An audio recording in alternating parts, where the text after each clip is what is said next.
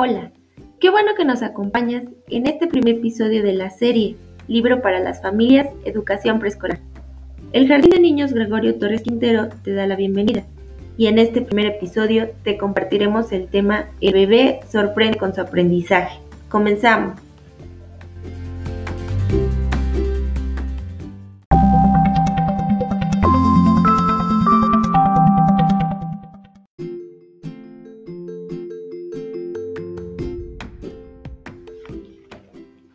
En la vida de los niños, el periodo entre su nacimiento y los 6 años de edad es uno de los que más influye en la forma en que se desarrollan durante la infancia y hasta la adolescencia.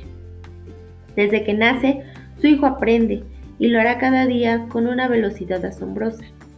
Los primeros seis años de vida se desarrollará física, social e intelectualmente, formando su personalidad y adquiriendo aprendizajes que durarán toda la vida. De ahí la importancia de que los padres y quienes integran el entorno en que se desenvuelve el niño puedan brindarle las mejores condiciones de vida y los estímulos que le permitan desarrollar todas sus potencialidades. Desde los primeros contactos que tienen con las personas y con el mundo en que viven, los bebés observan, se dan cuenta de cómo son las cosas que los rodean y pueden identificar a las personas con quienes conviven. Así, reconocen la voz de los familiares, el aroma que despiden sus progenitores o cuidadores y las intenciones que hay en las formas en que se dirigen a ellos. Se muestran cómodos ante ellos o reaccionan con incomodidad cuando perciben un trato que los hace sentir inseguros.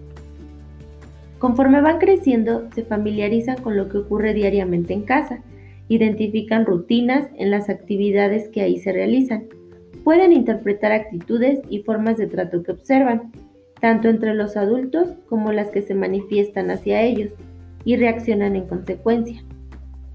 ¿Ha notado cómo cambia su comportamiento entre una persona y otra? Pues tiene que ver con esto. ¿Cómo imagina que su hijo se siente tratado por usted y por las personas con quienes convive en su familia? Quizá alguna vez ha pensado que los niños pequeños no entienden muchas de las cosas que pasan, o que su corta edad representa pocas posibilidades de pensar, de expresarse y de aprender. Por mucho tiempo se pensó en los niños pequeños como seres inmaduros, con un pensamiento limitado e irreflexivo, y, por consiguiente, con pocas capacidades. En este libro se plantea una visión acorde con los avances sobre el aprendizaje infantil, que considera a los niños como seres que aprenden en todo momento y que necesitan un ambiente que los estimule para desarrollarse plenamente. Aquí encontrará una serie de ideas, reflexiones y actividades que pueden serle útiles para la educación de los pequeños en casa. Antes de continuar la lectura de este libro, les sugerimos hacer una reflexión apoyándose en una serie de preguntas, cuya respuesta no tiene que compartir con nadie, ya que su propósito es ayudarle a pensar detenidamente sobre su hijo.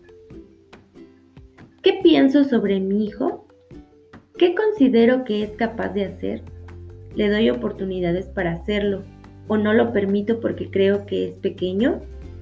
¿Llamo a mi hijo por su nombre? ¿Con qué frecuencia dialogo con él?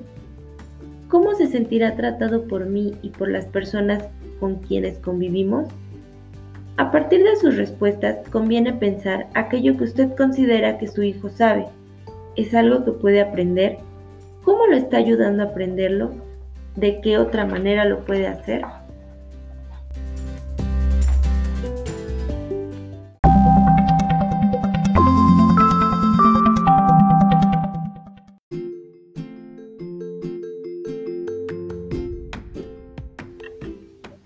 Qué bueno que nos has acompañado en este primer episodio.